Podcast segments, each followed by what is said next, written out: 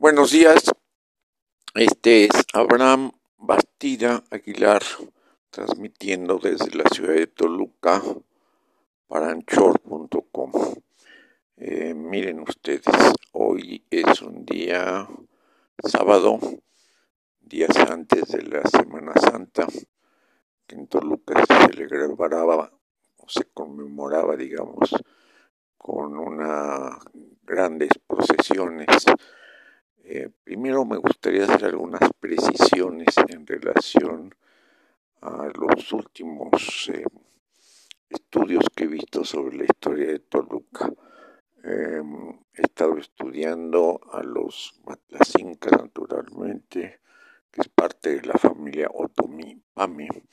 Es un idioma, al decir de Fray Andrés de Castro, muy complicado, pero que eh, él logró dominar al grado tal que su catecismo daba cada ocho días sermones en español, en náhuatl y en matlacinca. Bueno, pero vamos, eh, la expresión sería en este sentido.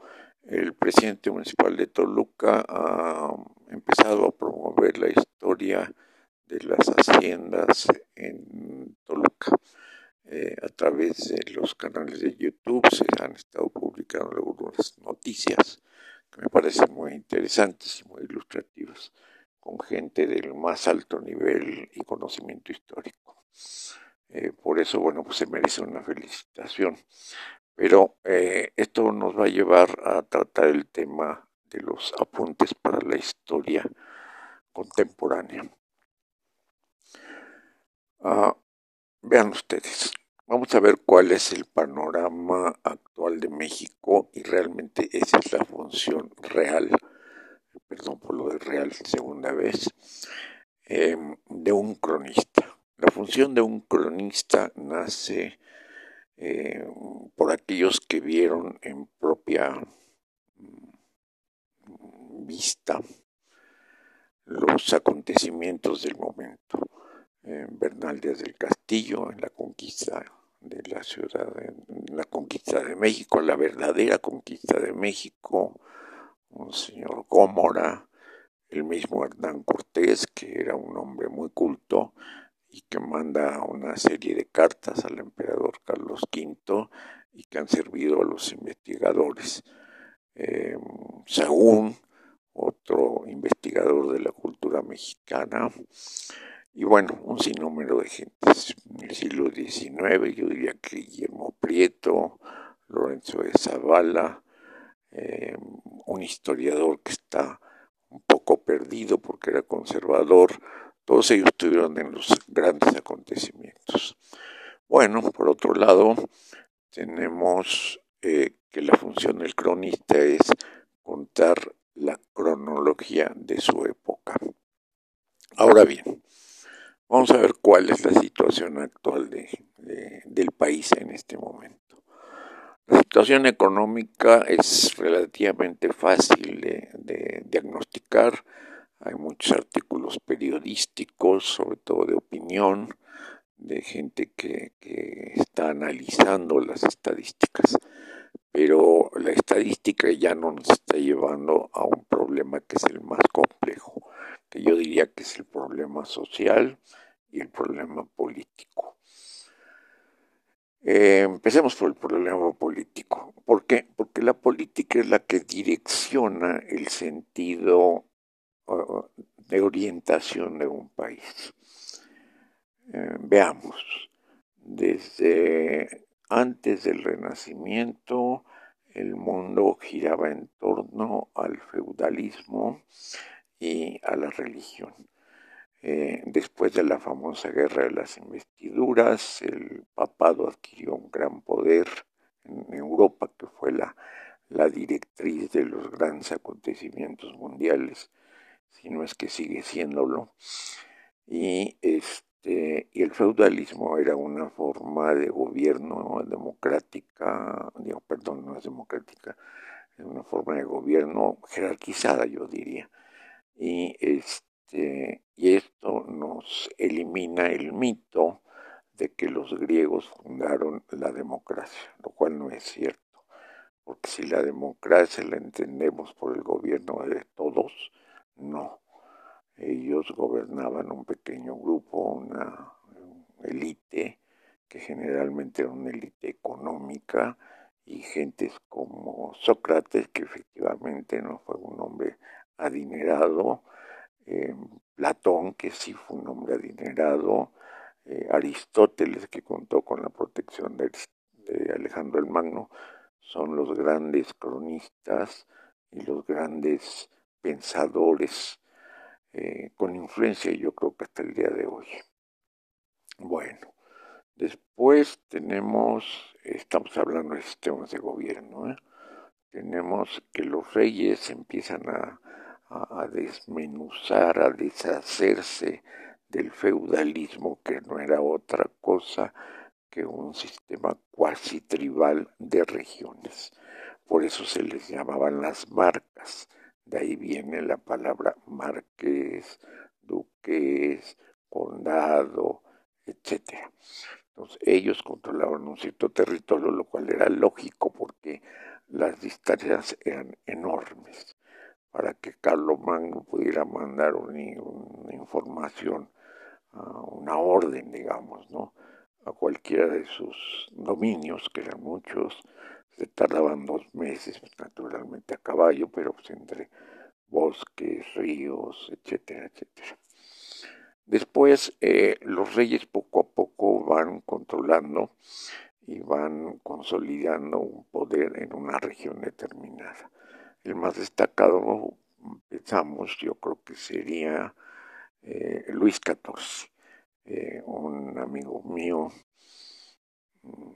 Rangel, acaba de publicar en las redes un artículo que se llama eh, El Estado soy yo, o lo menciona también el magistrado López, mencionan El Estado soy yo. Eh, se refería a que el gobierno todo lo controlaba él, excepto naturalmente la religión. La religión sigue teniendo una hegemonía y funciones sociales y políticas muy importantes, independientemente de su, de su mística y de su ideología religiosa, ¿no? Y después aparece una época que se llama el Renacimiento, donde eh, nacen una serie de pensadores muy importantes que quizás no hemos eh, intensificado en ellos, pero son los pensadores de un nuevo sistema económico, de un nuevo sistema social, eh, muchos de ellos ligados a las órdenes de los jesuitas, de los franciscanos, de los juaninos, de los carmelitas, y que son los que finalmente colonizan México. Después de ellos tenemos eh, el gran conflicto, y no quiero eh, antes dar más antecedentes en este momento, el gran conflicto, la Revolución Francesa. Pero antes de la Revolución Francesa, los ingleses también tienen su propia revolución. Eh, quizás uno de los hombres más influyentes es Cromwell. Antes tienen otra gran revolución, que es una revolución religiosa, guiada por por alguno de los reyes eh, Tudor y bueno, eh, rompen con la Iglesia Católica. Esto hace que la hegemonía religiosa de Inglaterra se desvíe hacia el luteranismo, el calvinismo y todas estas corrientes que ahora denominamos protestantes. Eh, finalmente, regreso a Carlos, perdón, regreso a este este, Luis XIV. Luis XIV tiene a su servicio a un cardenal, el cardenal Richelieu, y entre ellos dos logran hacer de Francia el estado más importante del mundo, el gobierno más importante. Esto se sostiene hasta Luis XV. Luis XV empieza a destruir el país por sus frivolidades cosa que en política es un pecado mortal.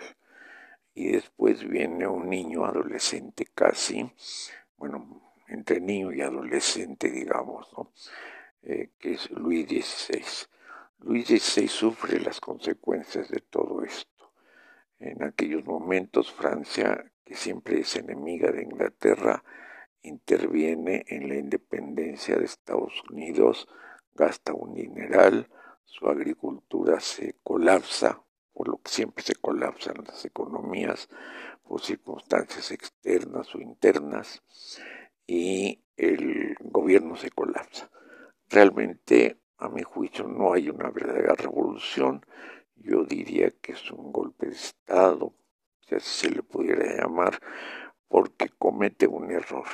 Llama a los estados generales y eh, empieza un conflicto entre que si se votaba por estado o se votaba por persona, digamos. Eh, se crea ese conflicto, disuelve los estados generales y la clase más baja, eh, las clases que formaban los estados generales eran la aristocracia, la iglesia y naturalmente el resto del pueblo formado por nobles, a veces intelectuales, eh, el pueblo ilustrado, digamos, ¿no? Y bueno, le quitan el poder poco a poco, eh, la revolución se va radicalizando y eh, hasta que llega, mm, yo diría que otro gran personaje que es Napoleón, que consolida la ideología de la revolución francesa ideología que viene desde los intelectuales, los enciclopedistas y una serie de gentes importantes, que son los que pensaron. Ahora bien, en el caso mexicano, lo que actualmente se requiere, y ese es mi punto de vista eh, muy personal, es las ideologías. Necesitamos regresar al sistema de los pensadores. Pensadores en este país hay muchos, muy consolidados, pero eh, están cometiendo el error de confundir la ideología política con los procesos políticos. Yo creo que el país está en una crisis ideológica y de valores. Primero, ¿por qué de valores? Porque la religión católica está colapsando en sus valores tradicionales. Segundo, eh, ¿por qué ideología? Porque todo mundo necesita tener una idea de a dónde, cómo y cuándo va a hacer una acción. Esto es lo que podríamos decir la política eh, ideológica, digamos, ¿no? Entonces este país en el siglo XIX estuvo entre conservadores y liberales. Hasta ahí todo. Después llegaron dos personas que de vuelta a mi juicio son muy importantes en el desarrollo de este país. Por una parte Juárez con su tenacidad, su terquedad, su, fuerza moral que consolida el sistema liberal. Y después, eh, pues muere, llega Lerdo de Tejada y, y después eh, a mi juicio, otro de los grandes personajes que consolidan también el país, que es Porfirio Díaz. Porfirio Díaz comete un error.